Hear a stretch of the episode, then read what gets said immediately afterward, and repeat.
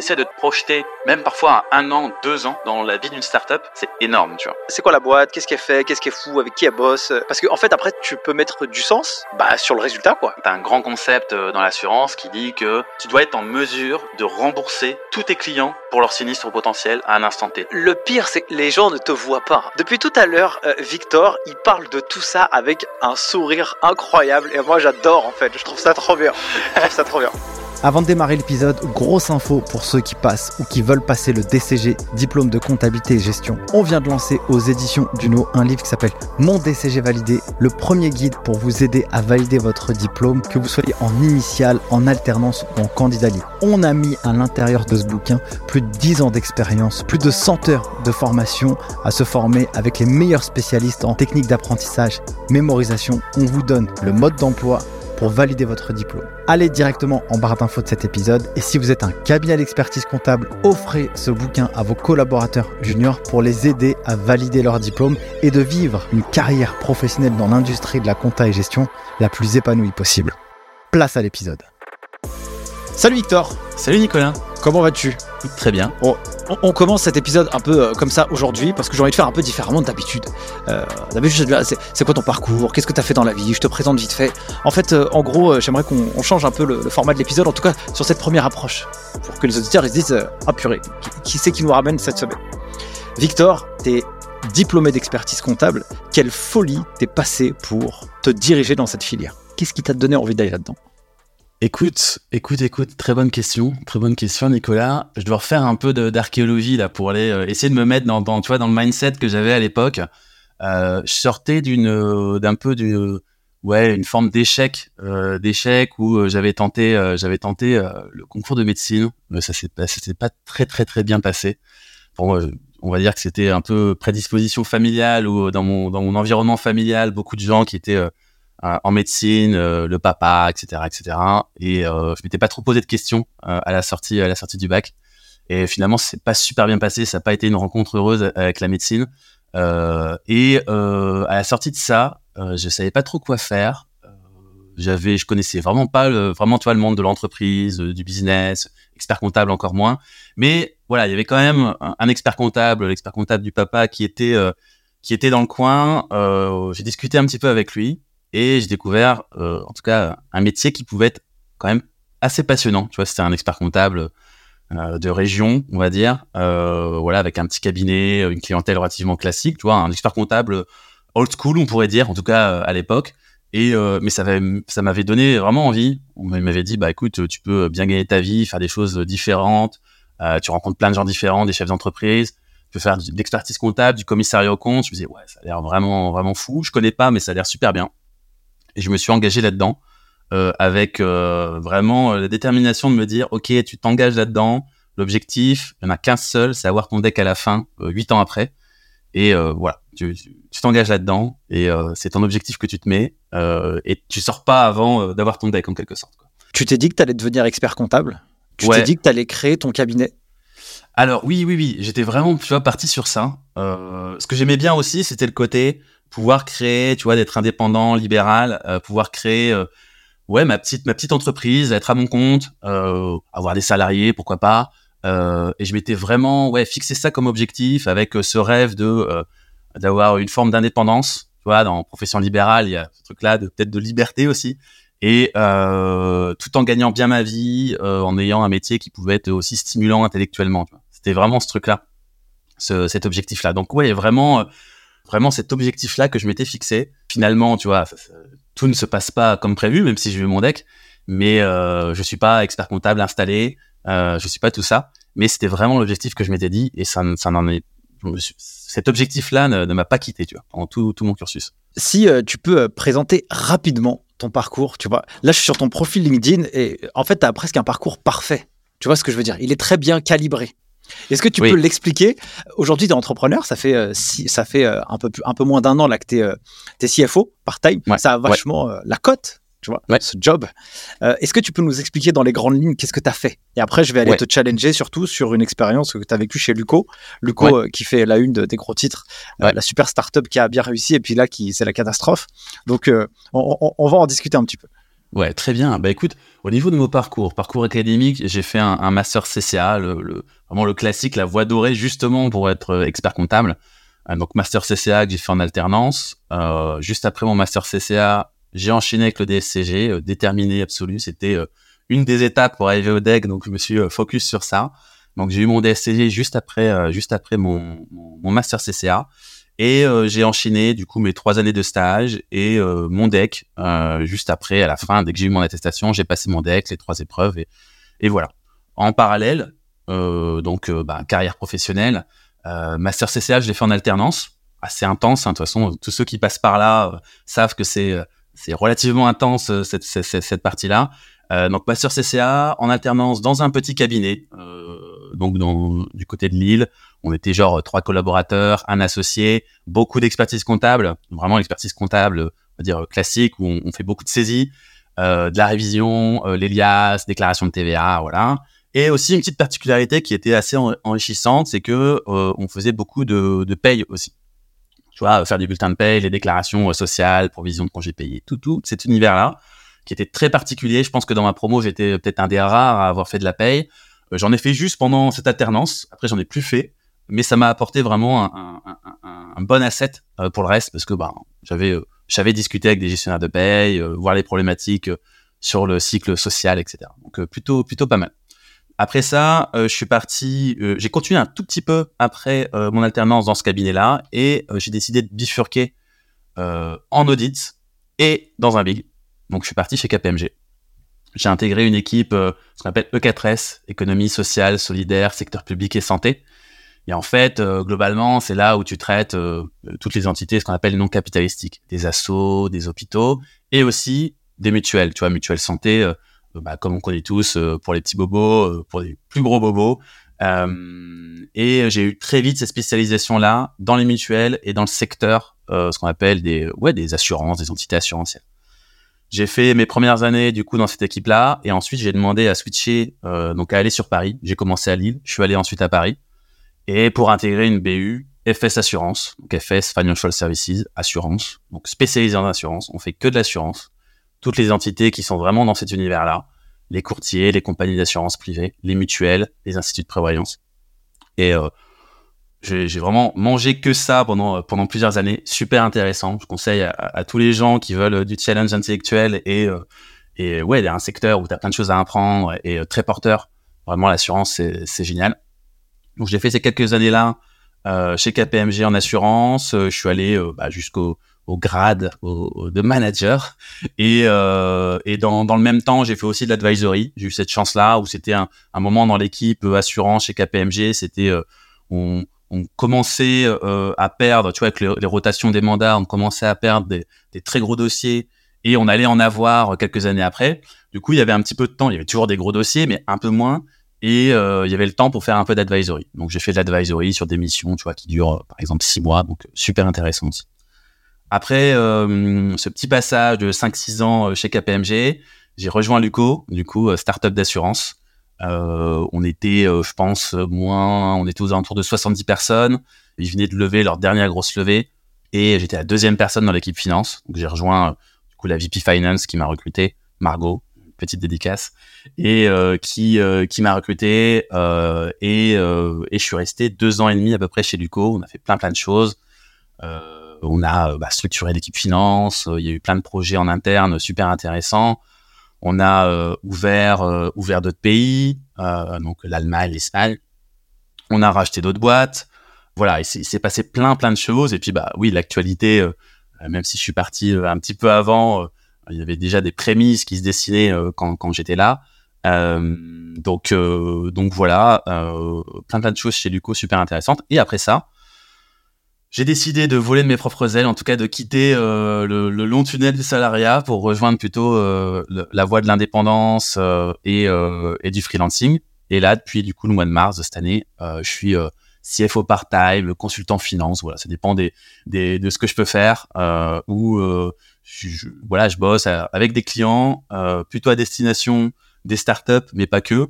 Là actuellement, euh, mon, gros client n'est pas une startup, mais à côté j'ai plein plein de startups. Euh, donc euh, donc voilà où je fais euh, la construction, revue de BP, je fais bah, le job de CFO, donc de DAF, sur quelques jours par semaine, quelques jours par mois. Et, et voilà, c'est extra, c'est génial, la vie d'indépendant. Victor, au début, juste avant d'appuyer sur le bouton enregistrement, on parle un peu de, ce cursus de l'expertise comptable qui, en fait, euh, peut paraître très difficile. Et puis toi, euh, on va dire que ça n'a pas eu l'air trop difficile pour toi. Qu'est-ce qui a fait que tu as rendu facile euh, la validation de tout ce cursus-là?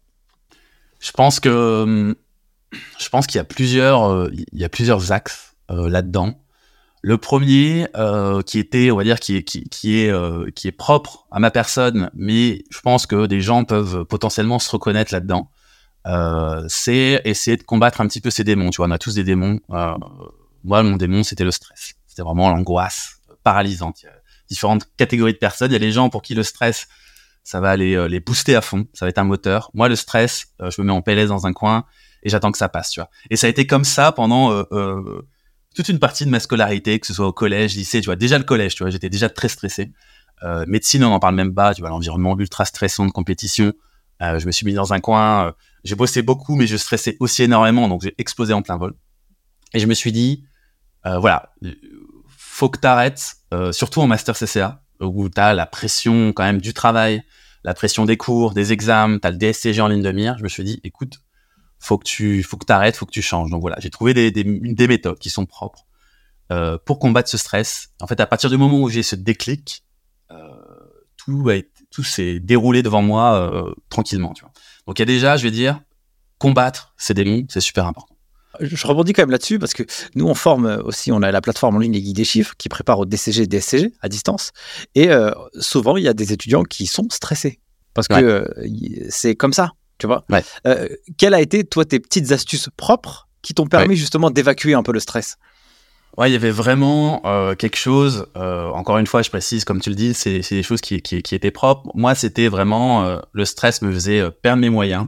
Et, et, euh, et moi, les solutions, c'est venu notamment de mon papa, mon père, qui me disait, écoute Victor, essaye, force-toi, persuade-toi de ne pas, pour ne pas penser à ce qui te fait stresser. Mais tu te persuades, tu t'en moques, tu te, t'as une chose à maîtriser, c'est voilà la révision de tes examens, tout ça. Tu, tu, tu vas réussir, tu, tu révises. De toute façon, tu bosses, tu, tu bosses correctement, etc. T'as les capacités pour pour réussir. Ce qu'il faut, c'est que tu te persuades, tu te forces, tu mets toute ta force dans ne pas penser euh, à ça. Donc la veille de ton examen, euh, tu te couches tôt, tu te forces à te coucher tôt, tu te mets ta musique. Tu euh, voilà, je suis passionné de musique, donc tu te mets ta musique euh, tu regardes un film, le lendemain matin, tu te forces à ne pas y penser. Quand tu manges ton bol de céréales, tu te forces à pas y penser. Pour aller jusqu'à la fac, euh, jusqu'à la salle d'examen, tu te forces, tu te forces. Même quand tu arrives dans la salle d'examen, quand t'as tout le monde qui discute, t'as ton avis sur quoi ça va tomber, nanana, tu, tu n'écoutes pas. Tu te mets dans ta bulle, tu fais, tu te mets dans, ouais, tu te mets de côté. Tu n'y penses pas jusqu'à ce qu'il y ait ton examen devant toi et que tu puisses retourner ta feuille. Quand il me disait ça, mon père, je me dis bon, je vais essayer, mais ça va pas marcher, tu vois et ben je me suis forcé, j'ai vraiment, je me suis dit tu le fais cet effort-là, et ça a fonctionné. Et je suis arrivé, et c'est à partir de ce moment-là où euh, ça s'est, il y a vraiment eu un déblocage, tu vois, vraiment euh, dans ma tête. Et à partir de ce moment-là, où tu vois, c'était quand même euh, un peu tard dans, dans, dans mon cursus, tu vois, genre c'était deuxième année de master, je crois. Et ben à partir de ce moment-là, je n'ai plus jamais stressé, ou en tout cas, je n'ai plus jamais paniqué pour des échéances, que ce soit, bah, tu vois, le DSCG, le DEC, euh, faire mon mémoire, euh, tout ça, pour des échéances professionnelles aussi, tu vois, des réunions, des trucs comme ça. J'ai toujours réussi à maîtriser, euh, toujours réussi à maîtriser ce stress-là et euh, finalement à, faire en sorte qu'il n'existe plus, tu vois. Et moi, c'est vraiment ce qui me, ce qui me manquait, tu vois, euh, ce qui me manquait. Euh, et à partir de là, ben, tu te sens pas invincible, tu vois. Mais en tout cas, tu te dis, ben voilà, le mon démon principal, j'ai réussi à, à, à, le puncher et il est plus là. Et c'était très cool. Donc moi ça a fonctionné euh, ça a fonctionné tu vois. Euh, ce truc là euh, de d'auto persuasion euh, de auto coaching je sais pas comment dire mais vraiment d'être euh, en mode déterminé et de, euh, de de ne pas y penser de pas penser au stress et même pendant l'épreuve tu vois. De dire dès que tu sens que tu tu vires un peu tu retrouves un peu tes démons non tu te calmes tu respires et tu chasses tout ça de ta tête et tu te concentres. Et tu sais que tu vas réussir et ça va le faire J'interromps deux secondes cet épisode pour vous demander une big favor. Si ce format vous est utile et vous apporte de la valeur, mettez un gros 5 étoiles sur les différentes plateformes et un commentaire. Ça coûte pas grand chose pour vous, mais pour moi, ça représente énormément parce que ça me donne de l'énergie, mais aussi ça booste la visibilité du format. Et plus le format est visible, et plus ça nous permet d'aller chercher des invités aussi inspirants les uns que les autres. Donc merci pour tout, donnez-nous de la force et moi je vous laisse place à la suite de l'épisode. C'est marrant. euh, alors, je sais pas si sais pas si ce que je vais dire là tout de suite est vrai ou pas, ou si ça a une une incidence, euh, enfin, genre si c'est euh, un, mot euh, scientifique ou médical, peu importe. Un jour, j'ai vu un truc qui s'appelait la fuite mentale ou le déni mental. Je sais plus c'est quoi.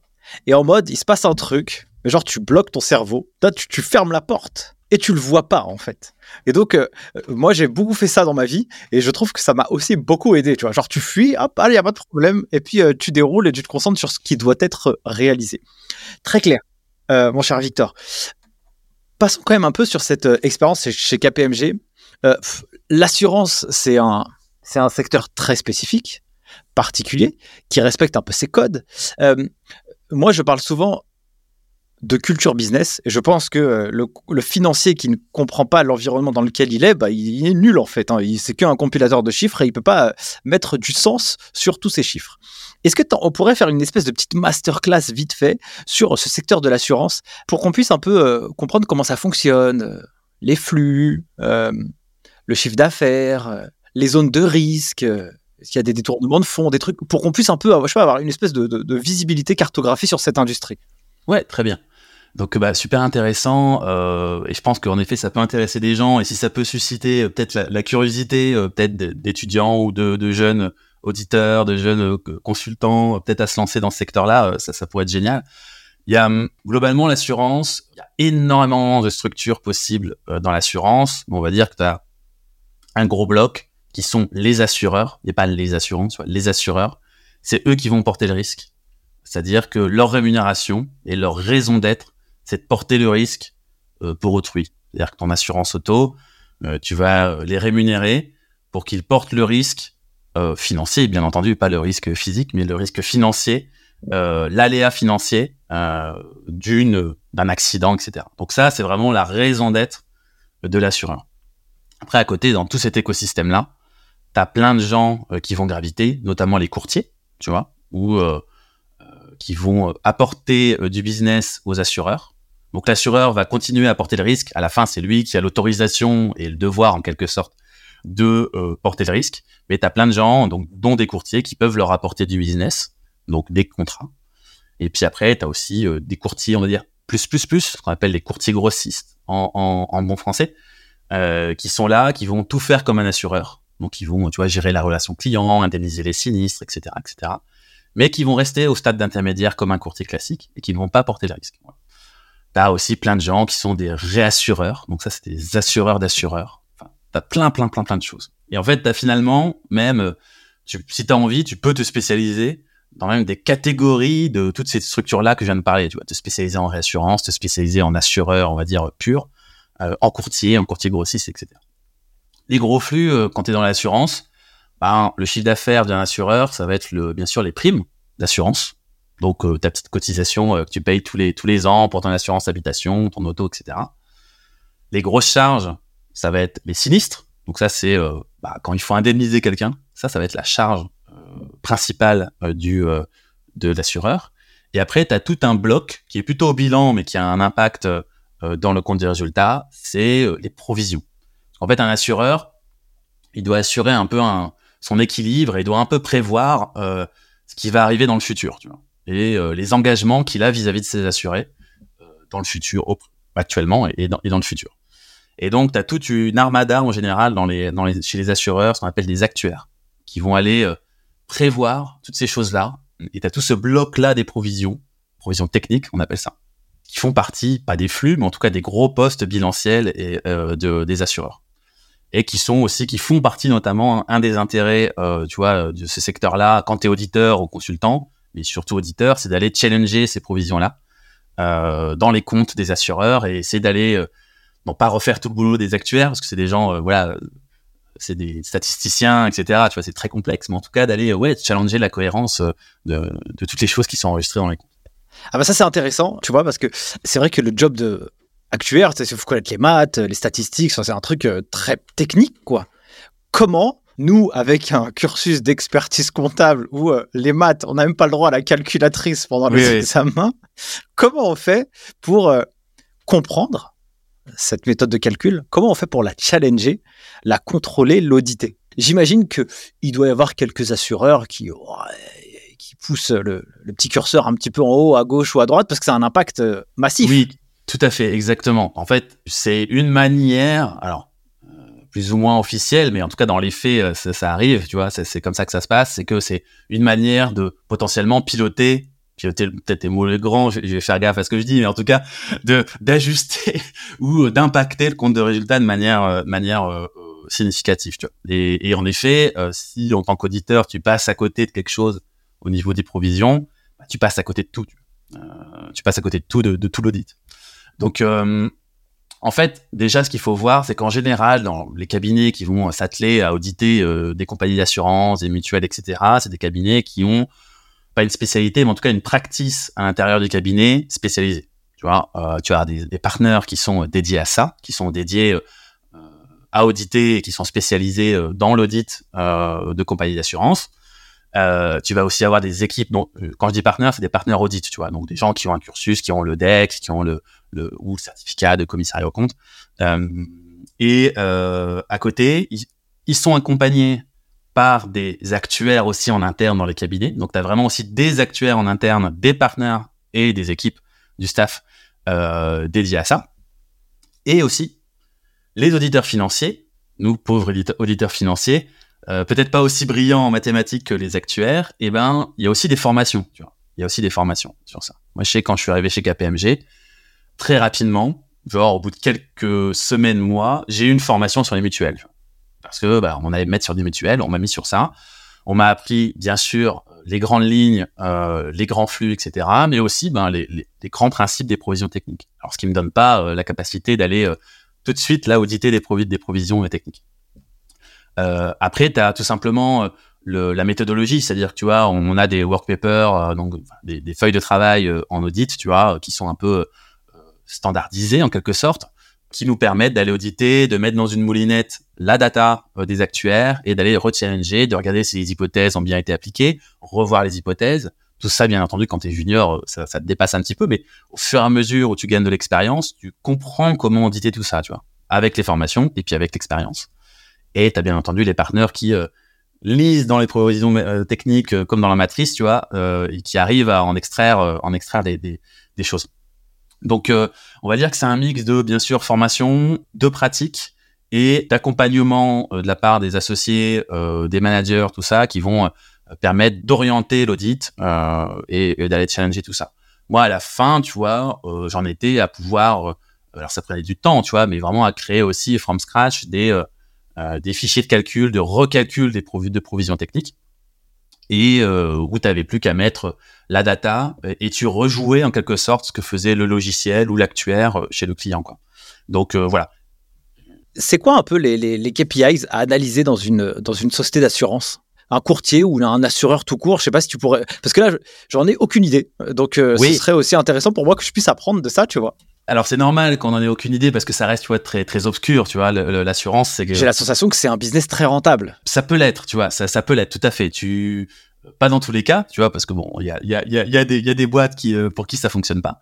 Mais euh, c'est en tout cas un secteur qui se porte euh, et qui se porte très bien avec des assises financières euh, colossales quoi de même niveau que, que les banques quoi ce qui est assez marrant, excuse-moi, c'est que maintenant, partout où tu passes, on, on te refourgue une assurance, quoi. Ouais, tu vois? Tout à fait. Euh, la dernière fois, je suis parti acheter un, un, un iPhone euh, à Apple, et donc le mec il me dit ah, vous voulez l'Apple Care? Ah, je sais pas, Il me sort le tarif, mais c'est une, une, dinguerie quoi. Oui, oui, oui. Alors, il, s'est pas prêt de s'arrêter hein, parce qu'on est dans un monde où on veut essayer de, de, mitiger le risque au maximum, et en fait, on est aussi éduqué euh, dans, dans, une forme d'aversion au risque total, et en fait, Carrément. ça, ça on, on le sait. Ah, c'est ouf. les, les, assureurs le savent, et en fait, c'est. Ah, c'est ouf c'est tu sais très bien et tu as tous cette mouvance là aussi de l'embedded insurance où en fait on va donc c'est des startups qui vont aller euh, proposer au e-commerce, à, ou à des commerçants de manière globale, de pouvoir euh, implémenter dans leur site vraiment des, des trucs d'assurance où tu as juste à cliquer et boum, tu es assuré.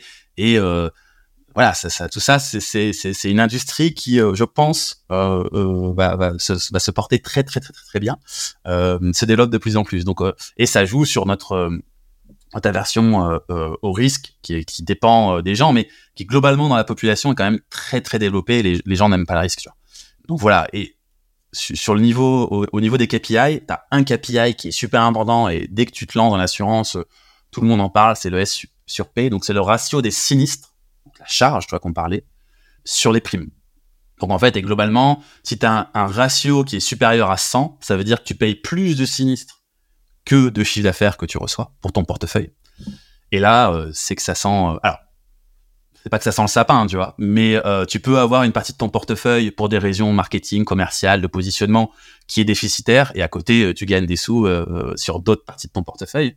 Mais en tout cas, c'est vraiment un indicateur super important euh, qui vient te donner euh, un peu la santé de ton portefeuille. Alors, tu vois, là, j'ai résumé, j'ai dit sinistre sur prime. En fait, dedans, tu dois intégrer euh, d'autres frais, machin. C'est vraiment pour, pour synthétiser au maximum. Tu prends ton ratio de tes charges techniques liées à ton business sur ton chiffre d'affaires. Ça te donne un peu ton seuil, ton, ton niveau de rentabilité.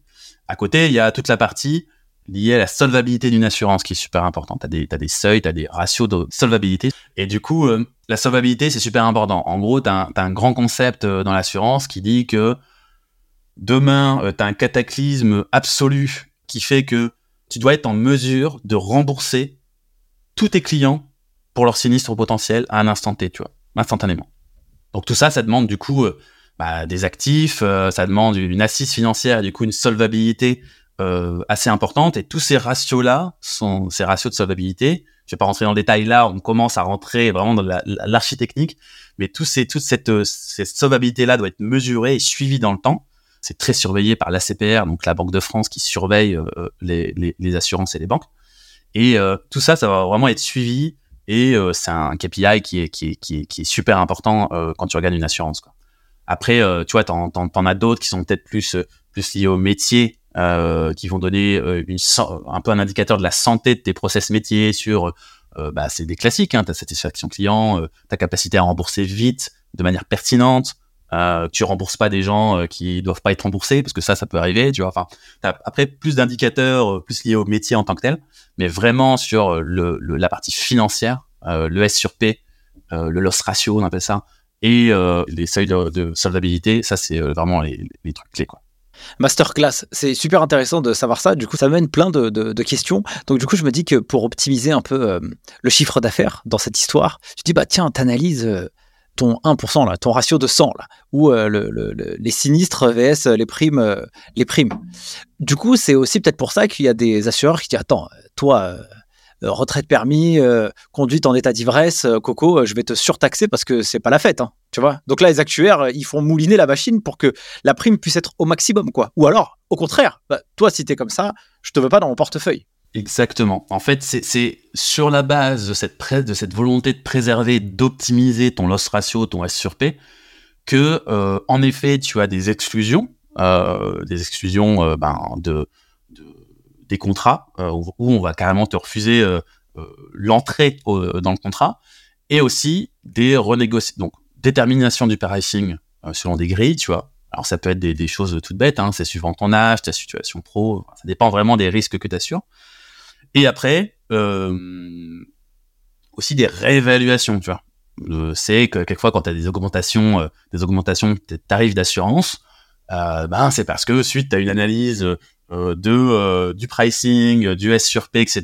Bah, il y a des actuaires dans ton assurance qui se sont dit bon, ce portefeuille là, euh, on va peut-être réévaluer le pricing parce qu'en fait là, on perd on perd des sous et à la fin, alors c'est pas juste une volonté de maximiser le bénéfice de l'assurance, mais après en fait si tu as un portefeuille qui qui est déficitaire ad vitam aeternam, en fait il, il devient il est plus assurable, tu vois, en quelque sorte. Tu vois. Donc, donc voilà, et c'est là l'assurance, ça reste une communauté, tu vois. Euh, une communauté qui peut être capitalistique dans le cadre d'une assurance privée.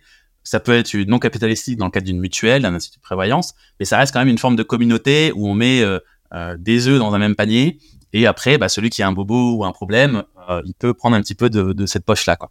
La sécurité sociale, quoi. Oui, euh, quelque... oui, tout à fait. De toute façon, la sécurité sociale, euh, c'est euh, c'est une forme d'assurance. C'est l'assurance maladie d'ailleurs. Exactement. Donc voilà.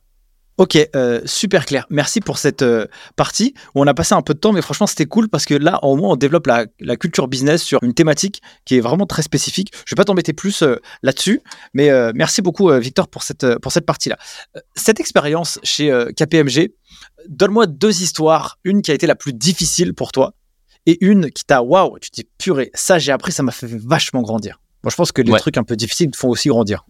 Oui, tout à fait, tout à fait. En fait, euh, j'ai commencé par l'expérience difficile. Ça, c'était vraiment, euh, ça me vient, ça me saute, euh, ça me saute à la tête tout de suite là. C'est un contrôle H3C. Donc le H3C, c'est pour pour nos éditeurs, c'est l'organisme qui quelque sorte de tutelle des commissaires aux comptes qui vient finalement auditer les commissaires aux comptes. En fait, c'est en général. C'est le boss, quoi. Oui, c'est le boss. C'est le droit de vie ou de mort euh, euh, sur, euh, sur les cabinets. Donc, donc ça, le H3C, quand tu es dans un big, tu as le droit à un contrôle. tu as le droit à des contrôles, ils viennent de toute façon tout le temps, quoi. En fait, tout le temps, en tout cas, tous les ans, ils viennent. Non pas que toi, en tant qu'auditeur ou même en tant qu'associé, t'es contrôlé tous les ans, pas nécessairement. Mais en tout cas, ils viennent dans ton cabinet et dans ton équipe. Il y a de grandes chances pour qu'il y ait toujours quelques dossiers, au moins un dossier qui soit sélectionné. Et en fait, tu, tu passes vraiment à la moulinette, dans une moulinette très très désagréable pendant euh, des semaines. Moi, ça a duré euh, même plus que des semaines. Ça a duré très longtemps. Euh, où, euh, où oui, ils décortiquent absolument tout. Ils vont regarder euh, par rapport à la méthodologie d'audit, on va dire un peu officielle, tu vois, donc les NEP, les normes d'exercice professionnel, etc. Ils vont regarder par rapport aussi à la méthodologie de ton cabinet. En général, quand tu es dans un big, tu as une méthodologie qui est plus axé, alors qui répond à minima aux standards nationaux, mais qui est aussi axé euh, sur des standards internationaux et euh, et qui est en général beaucoup plus agressive et beaucoup plus exigeante que les méthodologies, on va dire euh, réglementaires en quelque sorte. Donc, euh, regarde par rapport aussi à la méthodologie de ton cabinet, comme je te le disais, si tu as bien tout respecté dans ton dossier, dans l'approche d'audit, dans la façon dont tu as réalisé, dans la documentation, dans tout A à Z. On part vraiment du du, ouais, du point de départ de la démarche audit, donc euh, l'analyse, l'approche des risques, l'analyse, euh, la, la, partie intérim, ce qu'on appelle intérim, où tu viens auditer euh, les process de l'entreprise et tu viens en, en, déduire finalement aussi, euh, tu viens en tout cas affiner ton approche par les risques. Et puis ce qu'on appelle ben, l'approche substantive ou le final, où là tu viens bah, aller faire des sélections euh, du, du, sampling euh, sur des, des, échantillons. Tu vas faire de l'échantillonnage, remonter à des pièces, tu viens checker euh, vraiment les comptes en tant que tel. Tu vois, tu prends la balance et tu checkes tout. Pas tu checkes tout. Tu checkes selon une approche d'audit, justement. Tu ne checkes pas tout. Et, et, ça, mine de rien, alors déjà, tu as, la sensation que, ben, en fait, oui, on, on, décortique absolument tout ce que tu as fait, et c'est le cas. Euh, bien entendu, ils vont faire des focus sur certains points. Ils viennent toujours, enfin pas toujours, dans mon cas, ils venaient avec une idée derrière la tête, tu vois, parce que c'était un, un, dossier un peu exposé sur la scène et euh, ils viennent te challenger euh, vraiment de A à Z. Et euh, il y a quand même quelque chose. Alors, pour le coup, que ce soit euh, le senior manager qui était avec moi, le le partenaire, il expliquait très bien qu'il fallait pas le prendre de manière personnelle, mais forcément tu le prends de manière personnelle, tu vois. Surtout quand ça t'arrive, quand t'es. Alors, je crois que j'étais euh, j'étais senior ou superviseur, un truc comme ça, tu vois. Donc, t'étais juste avant de devenir manager euh, t'as pas encore euh, une maturité euh, absolue euh, professionnelle, tu vois, j'entends. Et donc forcément, c'est une épreuve quand même un peu stressante, mais surtout t'as l'impression qu'on te remet en cause un petit peu, tu vois. Alors qu'au fin c'est pas le cas, tu vois. Le, les gars du H3C, ils viennent pas pour te démolir toi, tu vois. Ils viennent pour juste contrôler la qualité du dossier. Ça, ça a quand même été une, une, une expérience très très très très difficile. Et c'est un peu, alors c'est pas euh, l'ultime source du fait que je me suis dit, bon, le cabinet, l'audit en cabinet, bon, j'ai peut-être euh, aller voir autre chose, euh, voilà. Mais ça a quand même déclenché quelque chose dans ma tête, tu vois. Je suis parti euh, un an après le contrôle, tu vois, un an, un an et demi après le contrôle. Et en fait, c'était quoi? C'était d'un point de vue émotionnel, c'était la, charge émotionnelle était lourde à porter. Là, il y avait quand même une partie de stress. Et donc, est-ce que là, les vieux démons d'avant le master bah CCA deuxième année reviennent là? Oui, en fait, j'ai vraiment, c'est ça où ça m'a fait un petit peu peur, tu vois ça m'a fait un petit peu peur justement parce que je me suis dit mince, euh, t'avais pas connu ça depuis, euh, depuis euh, très longtemps. Et là en fait c'est un tel niveau où tu te dis, mais en fait, c'est, pas gérable, tu vois, c'est, difficilement gérable. Tu vois, j'avais du mal à dormir, tout ça. Et je me suis dit, waouh, t'as du mal à dormir, c'est que là, vraiment, vraiment, ça va pas. Et j'ai quand même réussi sur la fin du contrôle, etc., à reprendre mes esprits. Mais c'était tellement long, c'était tellement l'ascenseur émotionnel, parce que t'as l'impression, quand tu réponds à des questions, allez, c'est bon, t'as répondu aux questions, attends question du H3C, euh, c'était censé être tes dernières questions, et après, tu as de nouveau un lot de questions tout aussi compliquées qui arrivent. En fait, c'était vraiment cet ascenseur-là émotionnel qui fait que même avec des bases un peu solides, euh, ce que j'avais créé justement, tu vois, depuis le master et tout, dans la gestion du stress, eh ben, euh, ouais, c'était trop le montagne russe, tu vois. Donc, euh, donc là-dessus, euh, là-dessus, non, assez compliqué à gérer. Mais voilà, j'ai quand même réussi. Mais c'était, euh, oui, comme tu dis, des, vieux démons qui reviennent pointer leur nez, le bout de leur nez, et, et, et ça, ça m'a fait un petit peu peur, tu vois. Ok. Et, cette expérience chez euh, KPMG, comment elle a réussi à te transformer? Euh, Quel type de professionnel étais-tu à l'entrée et quel type de professionnel étais-tu à la sortie? Ah, alors à, l'entrée, euh, j'étais un, un, je vais pas dire un piètre professionnel, mais en tout cas un, professionnel en construction, tu vois. En tout cas très très immature. Tu vois, le, mon alternance, c'était mon premier, vraiment mon premier vrai job. J'avais fait vendeur un petit peu avant, tu vois, dans un magasin, etc. Mais c'était mon premier job vraiment, voilà c'était dans un environnement un petit peu, euh, même si euh, voilà, on devait bosser, mais c'était un petit peu protégé. Donc euh, j'étais quand même encore un petit peu immature, je pense, quand je suis arrivé chez KPMG, où là ça a commencé direct dans une structure où t'as, c'est un peu, ça réplique un petit peu les mécanismes de l'école de commerce, tu vois, le cabinet. Et moi, j'avais pas fait d'école de commerce, tu vois, c'est pareil, tu vois, la fac, c'est un peu un petit environnement protégé, j'ai envie de dire. Et du coup, là où tu arrives dans, dans, un environnement où c'est vachement euh, t'as as le côté euh, ouais compétition en interne euh, qui est vraiment pas propre, mais en tout cas qui, qui vient de l'école de commerce. Et moi, mes collègues, c'est essentiellement des gens d'école de commerce. En fait, moi, je devais apprendre les codes de ce truc-là. Et, donc, cette partie-là, j'ai eu un petit peu de mal au départ. Et après, c'est bon, je me suis mis dans le moule.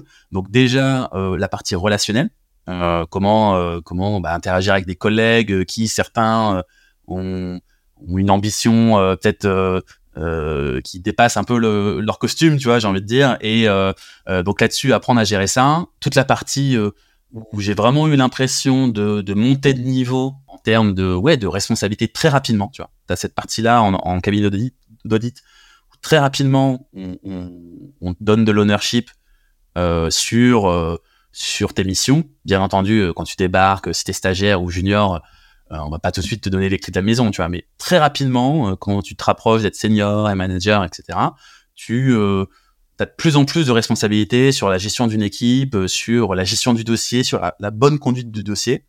J'avais, moi, en image, avant de rejoindre un big, j'étais anti-big. J'étais, pour moi, c'était, c'était Satan qui descendait sur Terre pour faire de l'audit, tu vois.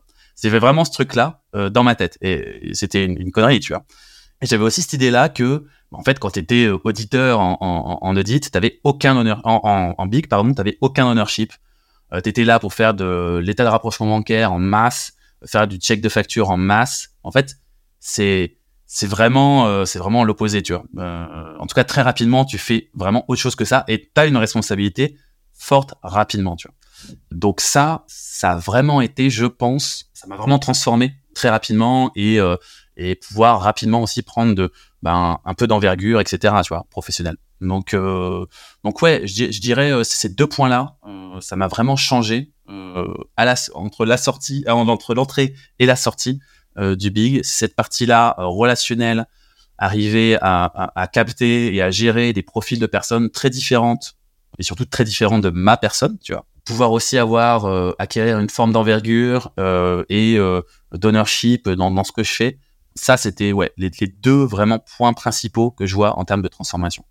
Il y en a sûrement plein d'autres, tu vois, mais euh, c'est ce qui, ce qui me vient à l'esprit maintenant.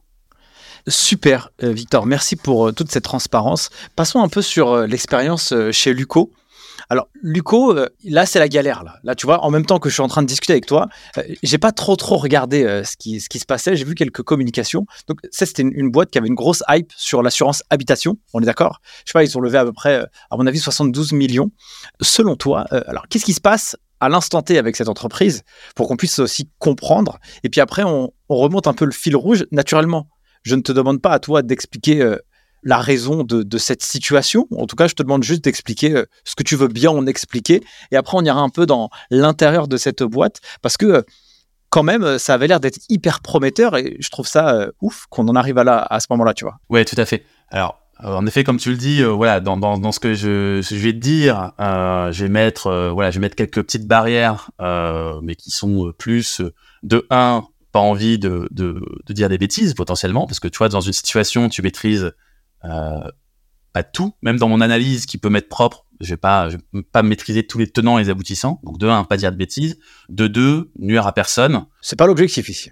Oh, non, tout à fait. Et, et, de trois, pas, pas me lancer dans ce que je pourrais dire qui pourrait être euh, pas l'avis de certaines personnes. C'est un sujet qui est, qui est très, euh, en ce moment, qui est très, qui est très sensible, très, euh, suffit de voir sur LinkedIn, euh, dès que tu es un petit peu dans, dans, dans ce microcosme-là, euh, tu as les gens qui s'acharnent sur Luco, qui sont Ah, je l'avais bien dit, ah nanana, les startups, c'est pas bon, nanana.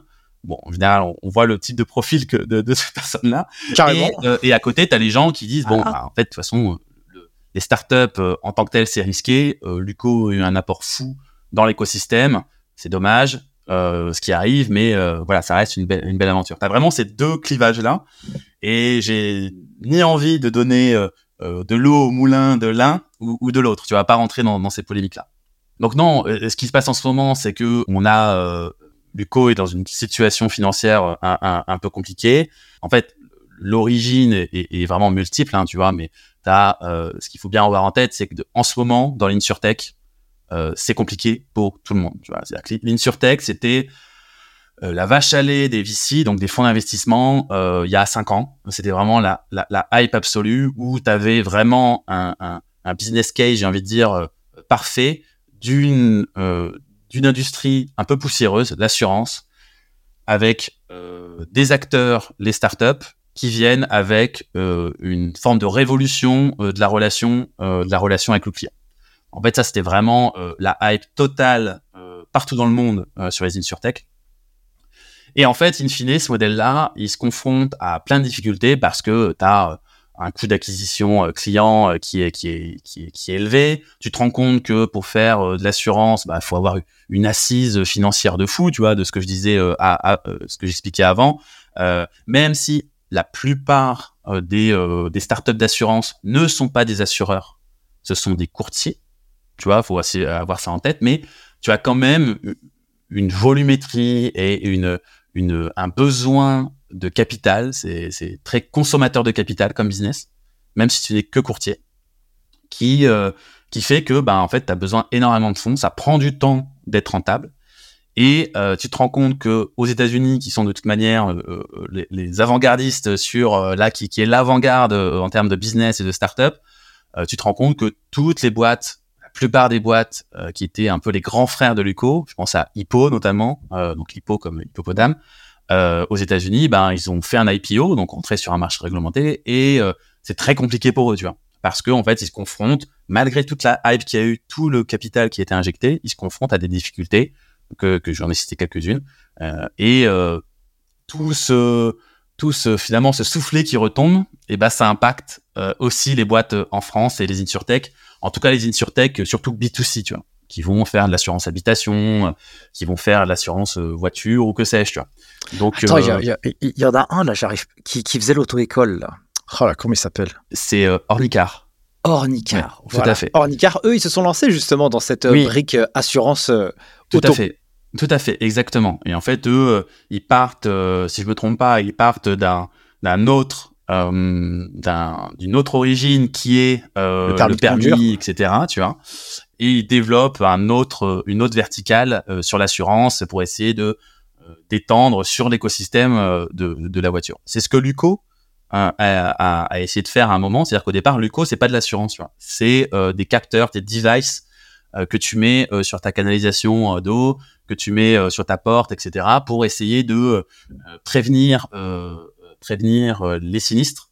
Et euh, c'est justement euh, en, développant au départ ces capteurs-là qu'ils se sont dit, bah tiens, sur la partie assurance, il y a peut-être des, trucs à faire. c'est là où ça, ça s'est développé. Donc, donc voilà, Luco, il y, a, y, a, y, a, y, a, plein, plein de raisons à ce qui se passe actuellement.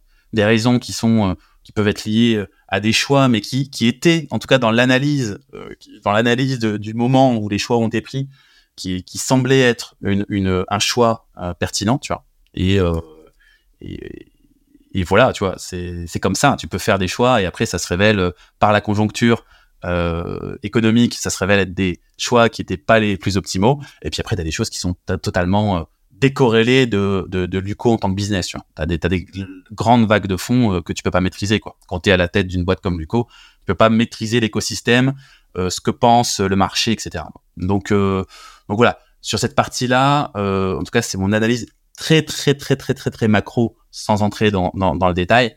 Et euh, tu as des choses ensuite euh, euh, plus détaillées qu'on pourrait dire, mais en tout cas, ce que je me permettrais d'en dire, c'est ça. Quoi. Voilà. Tu rentres dans cette entreprise, donc c'est Margot, si j'ai bien retenu son prénom au début de l'épisode que, que tu as cité, qui, qui te recrute. Qu'est-ce que qu'est-ce qui se passe? Qu'est-ce que vous découvrez?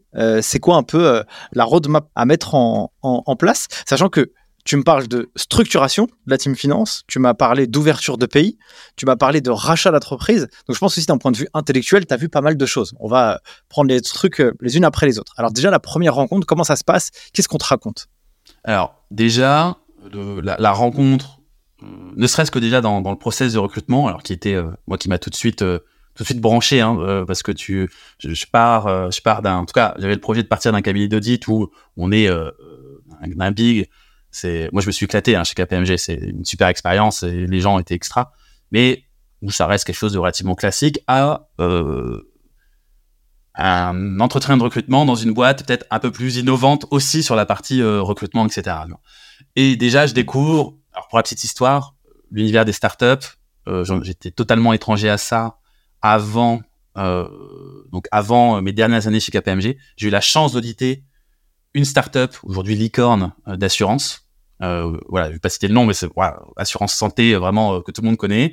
Et, et, et, euh, et voilà, j'ai eu la chance d'auditer voilà une boîte qui vraiment coche toutes les cases de, de la startup. Bon, de un qui réussit, de un qui a un, de deux qui a un rayonnement de fou, en tout cas qui a une hype de fou, et de trois qui développe dans sa manière de dans la manière dont les, les, les employés collaborent euh, qui est euh, qui est qui est super intéressante en tout cas qui peut correspondre à pas mal de gens euh, dont moi tu vois.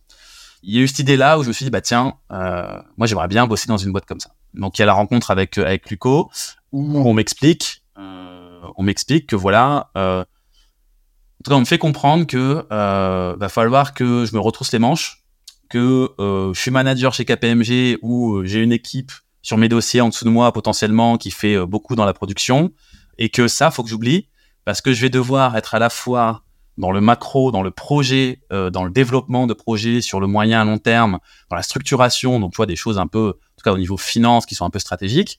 Et euh, à côté, euh, ben je vais devoir faire du paiement fournisseur, aller choper des factures et retrousser des manches. Et, et je me souviens qu'à l'époque, soit Margot ou, Raphaël ou, ou, Pauline qui m'avaient fait passer les entretiens, me disaient est-ce que tu as bien conscience de ça? Euh, peut-être qu'ils avaient l'impression que j'en avais pas conscience, mais moi je, je, me suis dit bah non non, j'ai envie justement, j'ai envie de tourner, euh, j'ai envie de justement de retrouver un peu ce contact avec euh, avec le le terrain, en tout cas, tu vois, un peu la, la, la prod, retrousser les manches, et à côté d'avoir ce, cette vision-là un peu intellectuelle, plus intellectuelle, plus stratégique, qui, qui m'intéressait, tu vois.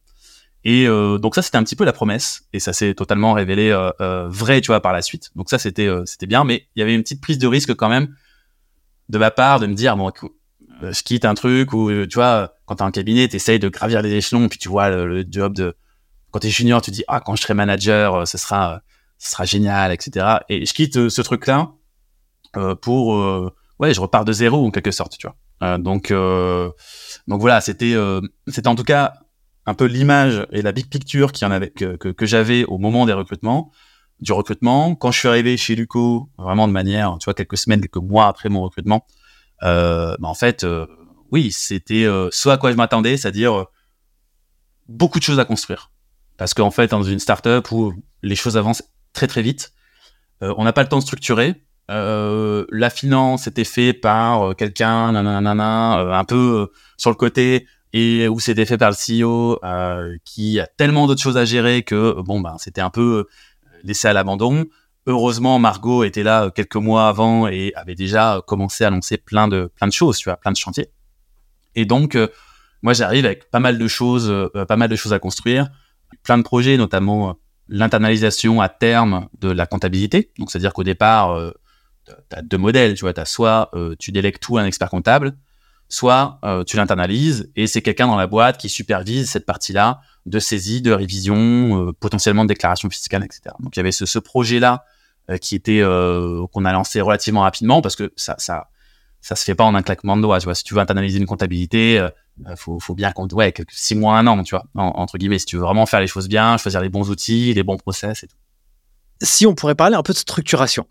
En gros, euh, euh, c'est le bordel. Voilà. Dans, la compta gestion, quand on démarre, quand une entreprise se lance, un entrepreneur, une entreprise, elle va jamais se créer pour gérer l'administratif, la compta, la finance. Ça la saoule complètement. Ce qu'elle veut, c'est aller servir ses clients, développer son projet, son produit, son, service, etc. Blabla et j'en passe et les meilleurs structurer la comptabilité et la finance, concrètement, qu'est-ce que ça veut dire? Et concrètement, quelles sont les étapes que l'on doit mettre en œuvre pour avoir ce fichu tableau de bord juste pour qu'on puisse analyser les chiffres de l'entreprise des périodes passées. Ouais, tout à fait. Alors déjà, tu vois, tu le cites, tu as euh, la partie euh, dans la structuration de la finance, tu la partie, un des objectifs en tout cas, c'est d'avoir ta data euh, de monitoring, de pilotage euh, à la fin. Donc ça, c'est super important. Tu as aussi essayé de créer dans la boîte une euh, des process où en quelque sorte la finance considère les autres parties prenantes de la boîte comme des clients, tu vois, en, quelque sorte. Donc c'est tout bête, hein, mais c'est vraiment ce qu'on appelle, tu vois, le finance ops. Donc c'est les, créer des process en interne pour que bah, L'exemple tout bête, c'est la note de frais, euh, c'est euh, une information financière que tu vas délivrer à, un acteur en interne, un VP, un head of, etc. Il y a toute cette partie-là aussi en interne euh, de d'avoir des process fluides au, bon niveau, blablabla. Bla, bla, bla. Il y a toute cette partie-là aussi, tu vois. On va dire que l'objectif final n'est pas que le monitoring, le dashboard, etc., les KPI. Il y a aussi toute la partie process interne qui est super importante. Alors sur la structuration, sur les grandes étapes, vais essayer d'être un petit, de pas m'étaler, d'être un peu structuré, mais tu as déjà un truc qui est super important, et ça, je pense que tu sois euh, en interne dans une équipe finance, ou que tu sois euh, consultant, euh, CFO part-time, de ce que tu veux, il y a une première phase d'audit de l'existant. Alors, existant, il peut être, il peut être parcellaire, en miettes, inexistant, donc l'existant n'existe pas, et où il y a des briques de quelque chose euh, que tu peux peut-être euh, prendre, euh, remodeler et puis shooter pour que, pour que ça avance. Donc il y a déjà cette première partie là d'audit qui est qui est qui est super importante. d'audit à la fois, donc je disais l'existant ou l'inexistant, une bonne compréhension aussi, j'allais dire du business model. Tu vois, ça je pense que c'est le, premier truc quand tu veux essayer de structurer une finance. Euh, vu que l'objectif à la fin, c'est de d'essayer de capter et de capter euh, tes flux, de capter, euh, oui, tous tes différents flux et de mitiger le maximum de risques. Enfin, c'est ça, tu vois, ton job. Eh ben, il faut que tu comprennes super bien le business model de la boîte.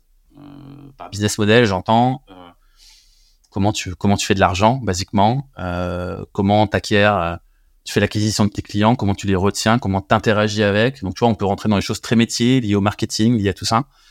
Et euh, donc, comment tu les retiens, comment tu t'acquiers, comment tu euh, comment tu retiens, comment tu fidélises, comment t'engages. De tout ça, t'en déduis dans ta tête euh, une idée un peu des revenus de ta boîte, ce qui va les driver, et aussi les coûts que tu mets en face de tes revenus. Tu vois. Et tout ça, je pense que même si on est dans une structuration très importante de mettre très très tôt les mains dans le cambouis euh, du euh, des coûts, des revenus et du business model. Ça, c'est super important. Et euh, moi, ce que je fais là, par exemple, en tant que consultant, tu vois, c'est je me fais dans mon coin, je dessine, ou alors je fais sur sur je fais un peu un flowchart des différentes interactions dans le business avec les clients et à l'intérieur de la boîte. C'est super important.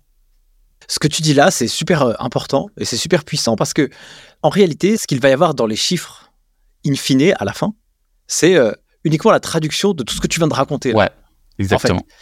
En fait, on peut pas comprendre la traduction si on, on, on comprend pas la langue. Tu vois, Non, oui, on, comprend pas le langage, c'est impossible. Et, et- et en fait, je trouve que ça c'est super pertinent de se dire, ok, euh, vas-y, raconte-moi l'histoire. euh, c'est quoi la boîte Qu'est-ce qu'elle fait Qu'est-ce qu'elle fout Avec qui elle bosse euh, Qui c'est qui bosse fait. en interne Qui c'est Quelles sont les relations et tout Parce que en fait, après, tu peux mettre du sens, bah, sur le résultat, quoi. Oui, exactement.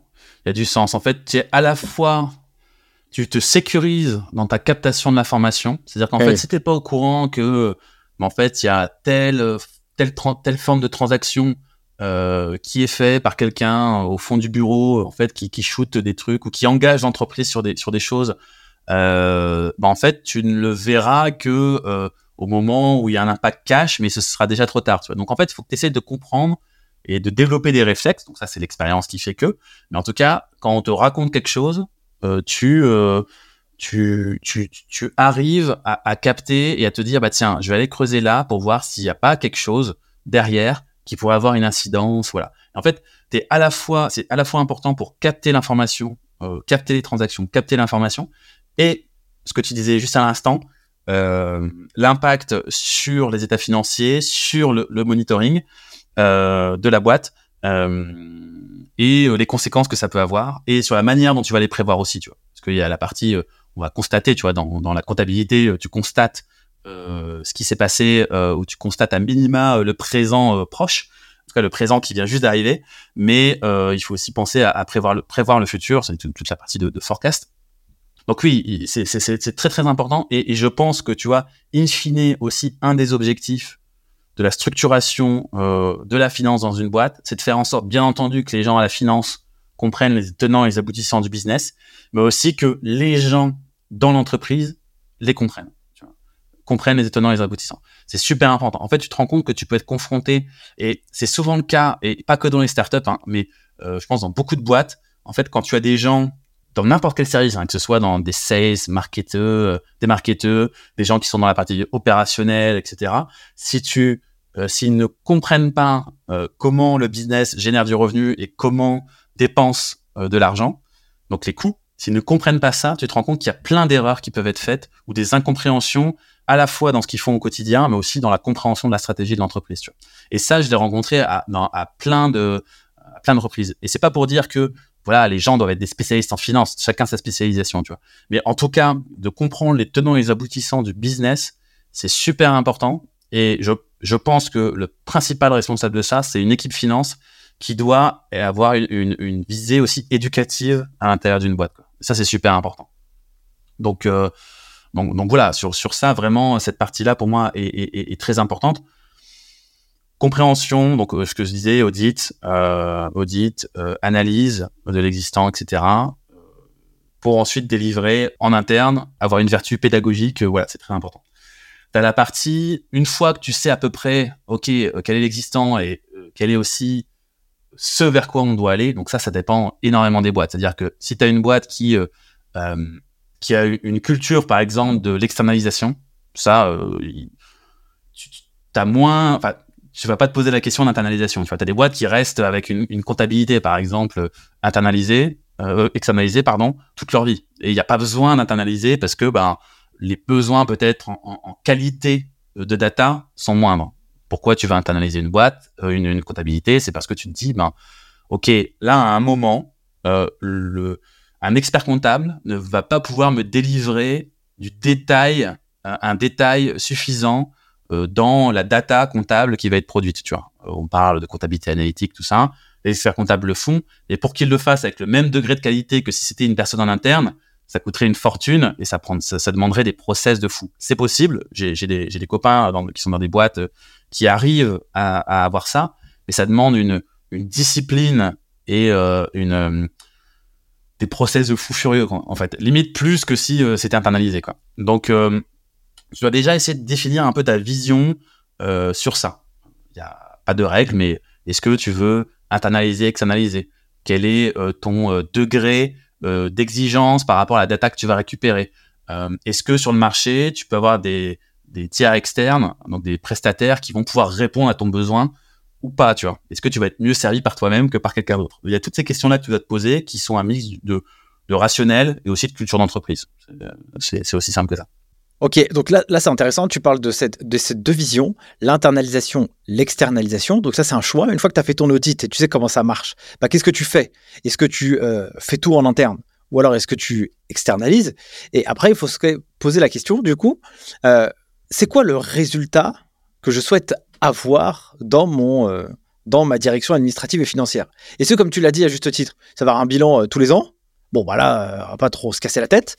Mais est-ce que je vais avoir un truc un peu plus poussé? C'est exactement ça. En fait, tu dois déterminer, euh, in fine, tu vois, tes, livrables en quelque sorte euh, pour toi-même euh, et euh, la tronche que tu veux pour tes reporting, pour la data, pour tes process, pour tout ça, tu vois. Et en fait, ton degré d'exigence, il y a une difficulté, euh, et qui, qui, qui, qui, est vrai dans les startups où en fait ça euh, ça augmente, euh, tout change rapidement, tu vois. Quand je suis arrivé chez Luco, Luco n'était plus le même six mois après, tu vois. Et six mois encore après, c'était plus du tout la même chose. Tu vois. Tout avait changé. On avait recruté, euh, on avait fait x2 le nombre de personnes, tu vois, dans l'effectif. Il y a des pays qui sont ouverts, il y a tout ça, tout ça. Enfin, ça n'a plus rien à voir. Même ton job au quotidien n'a plus rien à voir. Donc en fait, il faut réussir à avoir cette vision-là où tu te dis, tu t'essaies de te projeter même parfois un an, deux ans, ce qui peut paraître pas grand-chose. Hein. En fait, dans, le, dans la vie d'une startup, c'est énorme, tu vois. C'est-à-dire qu'en deux ans, de toute façon, tu peux te cracher, comme tu peux devenir euh, le, le, la boîte la plus hype de la place, tu vois. Donc, euh, bien sûr, ces vitesses-là tendent à se réduire. Aujourd'hui, tu vois, il y a la frénésie que quand moi j'étais chez Duco, euh, le frénésie d'écosystème est quand même moindre, mais tu as quand même toujours cette dynamique qui cette dynamique et ce mix de on part de rien, euh, c'est le, chantier total et en même temps ça avance très vite. Il faut arriver à te dire bon ok le point d'arrivée en termes de ce qu'on va vouloir avoir euh, pour la fonction finance, pour la DAF, c'est ça, c'est ça, c'est ça. Ok, on met une roadmap et voilà. Donc voilà. Et ce qui est super important aussi, c'est que dans cette roadmap là, tu dois euh, positionner tes outils, donc avoir les outils pertinents. donc bah, suivant ok, suivant toi ta stack, donc ton, ton, comment dire, comment on pourrait euh, la stack, en tout cas ton, tes outils euh, que tu utilises en interne, tu vois. Euh, dans les startups, tu as beaucoup d'outils qui sont développés en interne. Une grosse partie de la masse salariale, c'est des développeurs, des mecs qui, qui, développent des outils en interne ou des, architectures en interne. Bah ok, ces outils-là, comment tu vas les faire parler avec des outils? En général en finance, c'est pas des trucs qui sont développés en interne, c'est des choses qui sont sur le marché, tu vois, tu vois du, du Penny Lane, du euh, tout ce que tu veux, tu vois. Euh, donc comment tu fais parler ces outils financiers là euh, Tes outils donc pour la comptabilité, pour le FP&A, tu as du Pigment, du Abacum, tout ça, tu as plein plein d'outils. Et voilà, donc tu dois te projeter sur ta stack d'outils et tu dois aussi te projeter sur tes tes ETP, tu vois, tes personnes que tu vas recruter. Les profils, pas toujours évident, tu vois. En startup, tu as beaucoup de profils jeunes qui arrivent, tu vois. Des gens qui sont super brillants, mais en général, euh, moi c'était le cas par exemple en assurance, j'étais un des rares avec un background d'assurance. T'avais bien entendu, euh, euh t'avais avais beaucoup de gens qui étaient, tu vois, euh, des gestionnaires sinistres, qui étaient expérimentés, tout ça. T'avais euh, avais bien sûr une partie des gens qui avaient un profil plus actuariat. Eux, bien sûr, c'était voilà, ils, étaient béton sur la partie assurance. Et puis après, t'avais plein, plein, plein, plein de gens, notamment en finance, qui c'était leur première expérience en assurance. Tu vois. Donc t'as as un peu ce choix-là aussi, qui est pas forcément évident, surtout quand t'es dans un secteur un peu spécialisé où euh, le type de profil que tu vas recruter, euh, en général, tu vas chercher, alors c'est un mot un peu la mode, mais un mindset, tu vois, un état d'esprit, pour que ça déjà ça fit au niveau euh, ouais d'état d'esprit. Est-ce que moi je sais que souvent quand, quand, on faisait des entretiens, etc., je me disais bah tiens, est-ce que j'ai bien marré avec cette personne-là, tu vois? Ça c'est super important. Est-ce qu'il y a une adhésion dans la culture globale Est-ce qu'on sent qu'il n'y aura pas d'énormes frictions? On ne demande pas aux gens de changer, tu vois. Euh, ça sert à rien de se faire violence et venir dans une boîte où la culture est tellement différente de la sienne. Ça sert pas à grand chose, tu vois. Euh, mais en tout cas, est-ce qu'il va y avoir un, bon fit culturel? Au sens très large hein euh, On parle pas de culture géographique, tout ça. On parle vraiment d'état d'esprit. Voilà. Donc il y a toutes ces toutes ces choses là qui font partie de la structuration de l'équipe finance qui sont super importantes. Masterclass, euh, cette partie, j'ai trouvé que c'était vraiment bien détaillé. Qu'est-ce que vous avez mis en place, vous, chez Luco, concrètement, pour euh, avoir un certain livrable? En gros, c'était quoi votre objectif avec la euh, finance? Et pour savoir qu'est-ce que vous avez mis en place pour justement y arriver? Ouais, objectif, tu en, avais, euh, en avais des multiples, c'est-à-dire suivre, suivre le, développement et la croissance de la boîte. Donc, c'est-à-dire tous des nouveaux, tous des nouveaux pays. Donc c'est des projets, euh, c'est des projets euh, qui sont, qui se lancent en même temps que ton run principal, tu vois. Donc c'est à dire que tu, euh, tu as des projets exceptionnels, j'ai envie de dire, des, new launch que tu dois suivre et lancer et dynamiser en même temps que ton travail quotidien. Je vais être très trivial, mais c'est en même temps que tu essayes d'ouvrir une branche en Allemagne ou en Espagne et de réfléchir au setup, machin euh, tu dois en même temps euh, toujours euh, bah, aller courir après des justificatifs pour la comptabilité parce que tu veux une situation mensuelle. voilà, voilà. Donc en fait, c'est, je prends, c'est vraiment toujours cet exemple-là de la course au justificatif parce que c'est tellement symptomatique, tellement, ça symbolise tellement ce que ça peut être parfois la, la, vie, tu vois, de quelqu'un en finance de manière globale, hein, tu vois. là, je parle d'injustice, ça peut être courir après, tu vois, si tu as une, une revue budgétaire ou euh, ouais, une élaboration d'un budget, ça va être euh, avoir euh, l'input de telle ou telle personne pour que ton, ton budget, tu puisses travailler dessus. Quoi. Donc, tu as vraiment cette partie du run là que tu dois faire en parallèle de projet.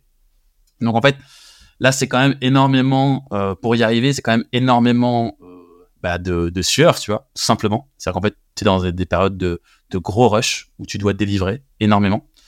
Et d'organisation. C'est-à-dire qu'en fait, il faut toujours quand tu as cette partie-là où tu as des projets moyen long terme à faire vivre et à côté ton run plus opérationnel, il faut euh, que tu aies des, euh, des, project managers euh, sur les différents, les différents projets, tu vois. Des gens qui, pour qui le job, en tout cas, oui, le job, ou en tout cas ce à quoi ils doivent penser, c'est bah, aller sonner la petite cloche de OK, on a ça comme deadline, etc. Ça, c'est super important. Alors, c'était pas nécessairement toujours quelqu'un de la finance, parce qu'on c'est généralement des projets mixtes où tu as le legal, tu as la finance, euh, tu as l'équipe people, euh, tu as une équipe de, sales, de, de marketeurs, tout ça. Enfin, tu as, vraiment une diversité de personnes. Mais en tout cas, il faut toujours qu'il y ait quelqu'un qui soit là pour coordonner, euh, un peu le projet long terme et euh, que les autres puissent se décharger un petit peu de la charge mentale euh, de, ce truc-là. Donc ça, ça super important. On a eu d'autres projets aussi qui étaient euh, très chronophages et ça reste globalement dans la même, euh, dans, la, même mouvance, la même trame que l'ouverture de nouveaux pays. Ça va être le rachat de boîtes où là, tu as toute la partie avant, pendant, après qui est très chronophage. Et pareil, tu dois assurer ce truc-là en même temps que tu assures ton quotidien. Et là, de la même manière, il bah, faut que tu aies des gens qui soient là pour diriger euh, et gérer le projet, tu vois. Euh, si t'as, euh, en fait, c'est un poulet sans tête, tu vois, sinon ça part dans tous les sens et, euh, et c'est l'horreur et tout le monde le vit très mal. Donc je dirais qu'il y a, il y a ça vraiment une des clés, une des clés, c'est d'avoir ce, ce gestionnaire là un peu de projet. Et d'ailleurs, en interne, on a eu quelques projets qui justement ont pas eu cette cette rigueur là sur la désignation d'un responsable de quelqu'un qui est qui, ouais, qui est responsable de la bonne tenue du projet. Et ben c'est là où on a eu le plus de difficultés, tu vois. Donc vraiment super important cette rigueur-là euh, dans la désignation euh, d'un, d'un, project manager sur chacun des projets qu'il mérite. Et en fait, il y en a beaucoup. Euh, l'épisode passe très très vite, on arrive déjà à la fin et malheureusement j'ai pas, pas du tout la possibilité de pouvoir traiter tous les sujets. On se réserve une V2. Dites-nous mes chers auditeurs en commentaire si vous voulez qu'on aborde d'autres éléments comme le business plan par exemple. vraiment, ça c'est quand même une partie très importante mais qu'on pourra développer dans un autre épisode si besoin. J'aimerais juste poser deux trois questions pour clôturer. Il y avait le congrès de l'ordre des experts comptables sur la, la, data, la facture électronique et et tout le tralala. Ouais. Euh, du coup, l'expert comptable, il doit quand même se réinventer, tu vois. Il doit avoir euh, cette euh, culture, euh, non pas de la production de la compta, mais quand même euh, cette vision où, bah, tu vois, il faut que on puisse donner de la visibilité, de la clarté. et la clarté, on la donne pas que avec la compta générale, on la donne avec la compta analytique et tout le tralala. Mais quand tu quand tu parles et j'entends des signaux, ah, c'est quand même pas facile à faire, tu vois. Comment tu vois un peu le, métier, toi euh, plus tard? Comme toi aussi, toi, tu es euh, CFO part-time et que tu es en contact avec des startups, mais pas que, c'est ce que tu disais tout à l'heure. Euh, c'est quoi le besoin beaucoup plus pressant des entreprises et comment les experts comptables doivent se mettre un peu au, niveau et comment ils peuvent le faire pour apporter de la valeur à leurs clients? Alors déjà, peut-être en préambule, tu vois, les experts comptables, voilà, c'est un métier formidable. Il y en a énormément qui font, et, et, tu vois, j'en rencontre beaucoup du coup chez mes clients qui font un travail de fou et qui sont vraiment des, tu vois, des vrais bons conseils, tu vois, euh, et qui, euh, et quand t'as l'expert comptable qui arrive quelque part, euh, on sent que le dirigeant d'entreprise, il est rassuré, tu vois. Mais actuellement, seulement sur une partie, tu vois. C'est-à-dire qu'il va être rassuré sur sa fiscalité, sur sa comptabilité. Et en fait, moi, je pense en tout cas que si l'expert comptable veut se renouveler, il doit rassurer et il doit être le réflexe premier d'un dirigeant sur d'autres choses. Sur, je sais pas si on en a parlé, mais tu vois, sur la partie HPLA, tu vois, donc euh, contrôle de gestion en bon français, je pense que les experts comptables, en ayant la data, euh, ils ont absolument tous les experts. Ils voient tout passer. Ils sont obligés de comprendre le business pour bien servir leurs clients. Sur cette partie-là, contrôle de gestion, SPNA, forecast, donc tout ce qui est prévision, budget, en fait, moi, faut qu'ils s'engouffrent vraiment dans cette brèche-là, tu vois. Et moi, si, euh, tu vois, j'ai un petit projet en, interne, en tout cas, un, doux rêve de créer mon cabinet d'expertise comptable à jour, tu vois, je sais que en termes de positionnement, c'est ce que je mettrais en premier, tu vois. C'est, en fait, le régalien de l'expert comptable, c'est, euh, enfin, on n'en parle même pas. Enfin, c'est, c'est logique, tu vois. Le régalien d'expert comptable, on n'en parle même pas. Tu vois. C'est euh, bien entendu, je vais faire votre saisie, bien entendu, je vais faire votre révision, je vais faire de vos déclarations fiscales. Euh, je serai votre bras droit au quotidien parce que je vais pouvoir vous faire autre chose que tout ça. Quoi. Et, et, et ça, ça, je pense que c'est super important. Et d'autant que l'expert comptable ont une grosse culture financière, tu vois. les équipes aussi, alors, faut peut-être les, les, former aussi, euh, tu vois, en interne dans les cabinets pour qu'il y en ait encore plus, tu vois, qui se détachent du côté, mine de rien, rassurant euh, de la saisie ou la, la pré-saisie ou des choses comme ça. Euh, je dis saisie, mais il y a plein de cabinets où l'OCR, enfin, tu vois, le, ils vont utiliser Penny Lane, ils vont utiliser tout ça. Ça fait beaucoup de travail, mais il reste quand même quelque chose de très opérationnel, mine de rien, même quand tu utilises ces outils-là qui sont merveilleux, mais euh, tu as quand même une partie où si tu relèves pas la tête, tu restes quand même dans ta balance générale, dans ton grand livre. Tu vois. Et euh, donc moi, je dirais vraiment proposer, et même en termes de positionnement, de... Euh, on parle même pas du régalien, c'est évident. Euh, il faut parler tout de suite du budget, des forecasts, du business plan, de tout ça, et de toute cette partie-là qui est beaucoup plus stratégique, et où euh, je sais que ça s'affole énormément là sur l'IA, euh, mais là ça va peut-être être un peu euh, unpopular opinion, tu vois entre guillemets, mais on lit beaucoup que ça va être remplacé. Il y a beaucoup de choses dans la finance qui vont être remplacées par l'IA. Je, lis même des, des posts LinkedIn de gens qui disent aujourd'hui une IA, ChatGPT sait faire un business plan. C'est bizarre parce que à chaque fois que je demande, bah, donnez-moi des exemples de business plans qui auraient été faits par un, un, un, un chat GPT. GPT, il y a, rien qui sort en fait. En fait, on est dans, toujours dans le. Je me doute bien que à terme, si on a des ordinateurs quantiques et qu'on développe des trucs de malade sur l'IA, bien entendu, on va pouvoir faire des choses qui, se ressemblent, tu vois, qui ressemblent à ce que. Je pense en tout cas que l'expert comptable, en se positionnant sur ces sur ces sur ces services-là, il est tranquille pour très longtemps, très longtemps. Donc il y a cette partie-là. Il y a la partie aussi qui est euh, sur la partie process tu vois, euh, moi, je vois des experts comptables et assez peu, c'est dommage, qui viennent chez le client et qui, euh, qui font un état des process, euh, avec aussi un peu en lien sur les process métiers, donc bien sûr des processus qui ont des impacts sur les, sur les états financiers, tu vois. Et ils font un peu le job d'un auditeur qui vient auditer les, les, les process financiers. Et ça, moi, j'ai envoyé très peu d'experts comptables qui faisaient ça, et j'en vois quelques-uns, et je trouve ça ultra pertinent. Et pareil, il faut s'engouffrer là-dedans. On a, euh, il, faut, il faut vendre des missions euh, de structuration d'équipe finance, de structuration de process, de tout ça. Ça, il y, a une valeur ajoutée de malade parce qu'en général, le, client n'a pas euh, ce, background de, euh, il sait pas palucher euh, des, des, centaines de boîtes, des centaines de process différents dans différentes industries, etc. Un expert comptable qui arrive là, qui dit, ben, les bonnes pratiques sur la, la place, c'est de faire ça, ça, ça, ça, ça. ça correspond plutôt bien à votre culture, à vos process? Bam, c'est bingo. Et ça, euh, moi je le vois chez quelques clients, bah ça, ça, ça apporte un truc de fou et le client est super content et il voit l'expert comptable différemment. Donc je pense qu'il faut vraiment que l'expert comptable se positionne sur euh, sur des choses qu'il sait faire et il sait faire plein de choses. Tu vois, ce que je t'ai cité là, c'est que des trucs qu'il sait faire l'expert comptable. Hein. Euh, donc le métier aura un, très très bel avenir. En tout cas, moi c'est le positionnement que j'adopterai si je crée quelque chose. Je vais terminer par une dernière question pour clôturer cet épisode. Est-ce que la vie t'a appris quelque chose? Que tu as assez peu partagé dans ton entourage et que tu pourrais partager à nos euh, auditeurs du podcast Les Guides des Chiffres En fait, il y, a quelque chose qui... Euh, J'aime beaucoup la, philosophie, la philosophie politique. Je suis un gros lecteur de, tout ça.